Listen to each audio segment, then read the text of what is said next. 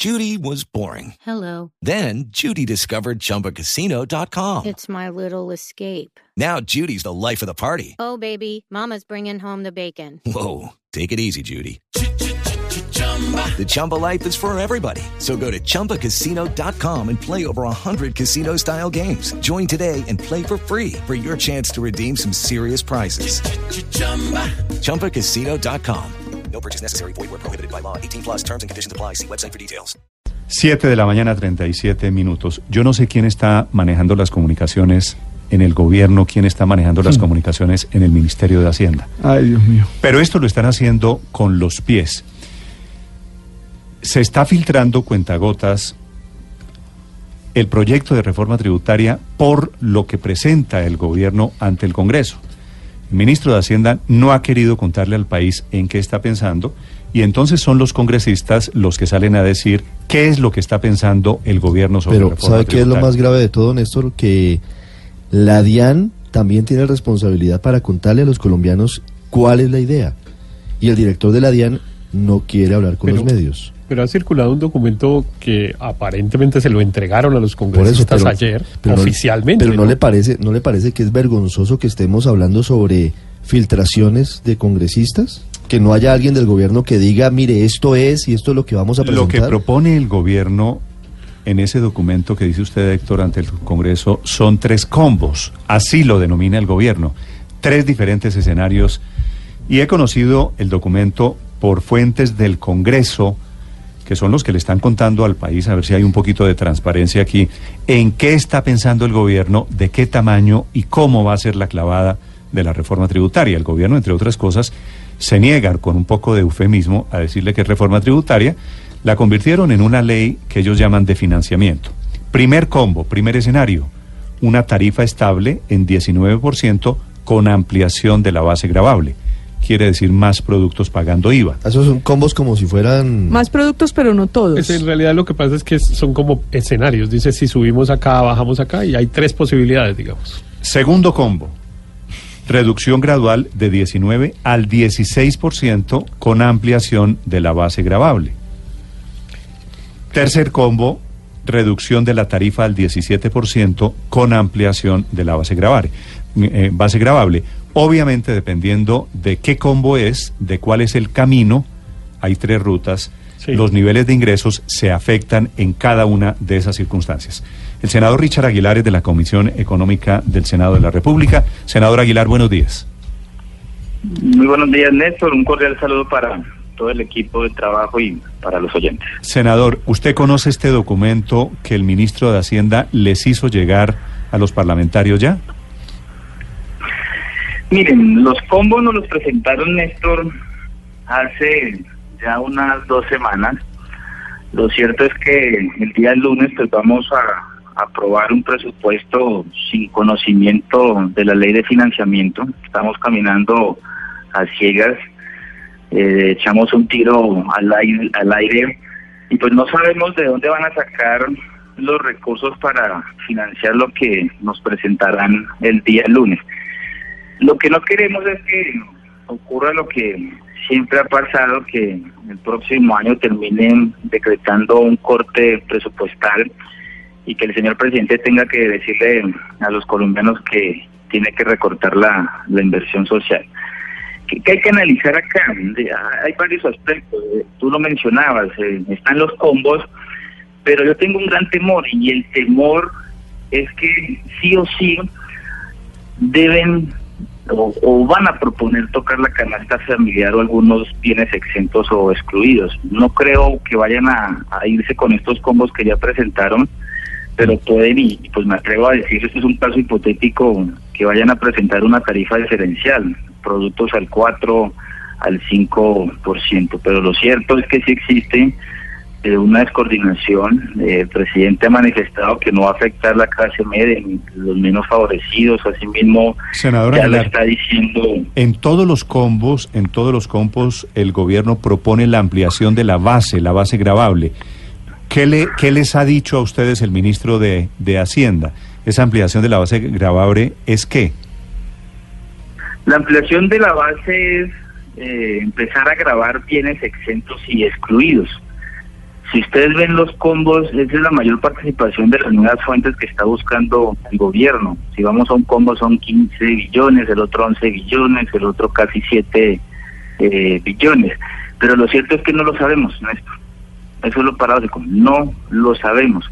Tenemos entendido y pues nos notificaron, fue por una entrevista el director de la DIAN, de que nos van a presentar la ley de financiamiento. Nosotros Sí. vemos que la ley de financiamiento va a traer sorpresas y creo que eso lo van a hacer después de que el día lunes se someta a aprobación el, el presupuesto Senador, general de la hoy Nación. uno de los grandes misterios de la humanidad es el proyecto de ley de financiamiento porque el gobierno no ha querido explicarlo. Pero hay ambiente hoy en el Congreso para sacar adelante alguno de estos combos. Lo que me dicen del, del Ministerio de Hacienda es que ya esto se desecha porque, entre otras cosas, que el expresidente Uribe haya dicho que no lo apoya es matar antes de nacer la iniciativa.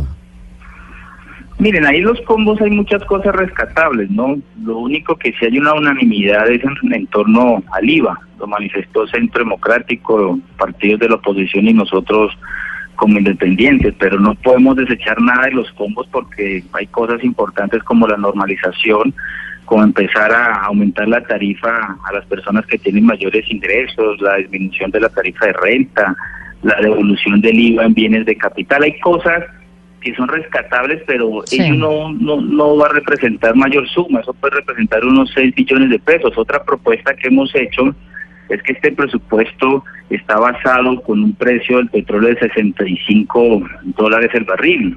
Estamos a 78, si no me equivoco, el día de hoy, y ahí podemos tener un margen de aproximadamente unos 3 billones eh, de pesos. Lo que, lo que sí hay que decirle al país y hay que estar muy pendiente es el IVA. Como el IVA tiene una causación inmediata, no es como el renta que, que hay que depender de si las personas declaran o no declaran o pagan el impuesto, pues lo más fácil es echarle mano a, a este impuesto. Y el presidente en su Se- senador, entrevista pero- pero ya que de menciona- lo dijo. Doctor, doctor Aguilar, ya que usted menciona la declaración del expresidente Uribe oponiéndose al IVA a la canasta familiar, esa, esa idea de ampliar la base gravable, eh, ¿sigue vigente la idea de los combos del ministro o queda sepultada después de lo de Uribe? Pues no, es que no todo puede todo puede pasar esa es la opinión de del expresidente y de Centro Democrático.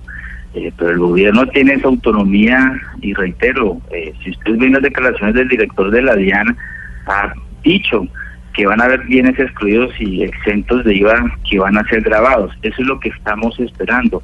Van a tocar los bienes de la canasta familiar o actualmente hay tarifa diferencial del 5% Sí. para los bienes agropecuarios. Van a aumentar esa tarifa. Eso es lo que queremos saber. Senador. estamos a ciegas, Néstor. En este momento no tenemos pleno conocimiento que nos van a presentar esos combos. Ni siquiera nos han dicho qué van a tener en cuenta de los combos. Pero lo que yo sí puedo apostar es que viene un cambio en el IVA y que van a haber tarifas Claro, eso- diferenciales. reitero. Eso es obvio, senador Aguilar, que tiene que haber un cambio en el IVA porque el IVA es la base de toda la reforma tributaria y a esta altura del paseo nadie lo duda. Pero claramente también hay una obsesión del gobierno de encontrar un vehículo para devolver el IVA porque lo que demuestran los diferentes estudios, como el de Marcela Meléndez, es que el impacto del IVA al 19% sobre el estrato 1 y 2 fue durísimo y fue brutal sobre esas personas y sobre esos estratos. Y la devolución del IVA parece ser la única manera de resolver todo eso. Ustedes, usted en particular, estaría de acuerdo con generar un mecanismo de devolución del IVA, se aplique o no al resto de la canasta familiar o se haga únicamente para los productos en los que ya está. Mire, si nosotros tuviéramos una cultura diferente de consumo, uno estaría de acuerdo. Pero ese impuesto, como lo van a presentar, va a ser regresivo. Va a generar un impacto en el consumo y los colombianos pensamos, Dios mío, les subieron el IVA, los bienes son más costosos, yo prefiero ahorrar y dejar de, de consumir. No podemos negar que hay una evolución en los sistemas de información, de que se le puede devolver eso a las personas menos favorecidas, pero eso va a generar regresividad y afectación en el consumo. Nosotros no eh, lo vamos eh, a apoyar como vocero de cambio radical en esta materia tributaria. Nosotros sí presentamos una reforma que vamos a defender, que está basada en la lucha contra la, contra la- el contrabando y contra la evasión y pues hay unas fórmulas que en estos combos el propio gobierno eh, también está cogiendo. Yo qué les puedo decir, esperemos que llegue, que, que va a llegar en la ley de financiamiento. Acá resulta algo paradójico, en el año 2014 el gobierno anterior presentó una ley de financiamiento, fue el propio presidente Duque siendo senador quien demandó esa ley de financiamiento porque dijo que una ley de financiamiento no podía tener nuevos tributos. La Corte Constitucional dijo sí se puede incluir nuevos tributos y pues hoy el gobierno y el presidente Duque, quien no está de acuerdo con esa ley de financiamiento, pues hoy le va a presentar al país una ley de financiamiento. Sí, que es una reforma tributaria bautizada con un nombre diferente. 7.47 minutos. Eh, senador Aguilar, gracias por compartir las novedades que hay alrededor de la reforma tributaria. Feliz día para usted. Muchísimas gracias.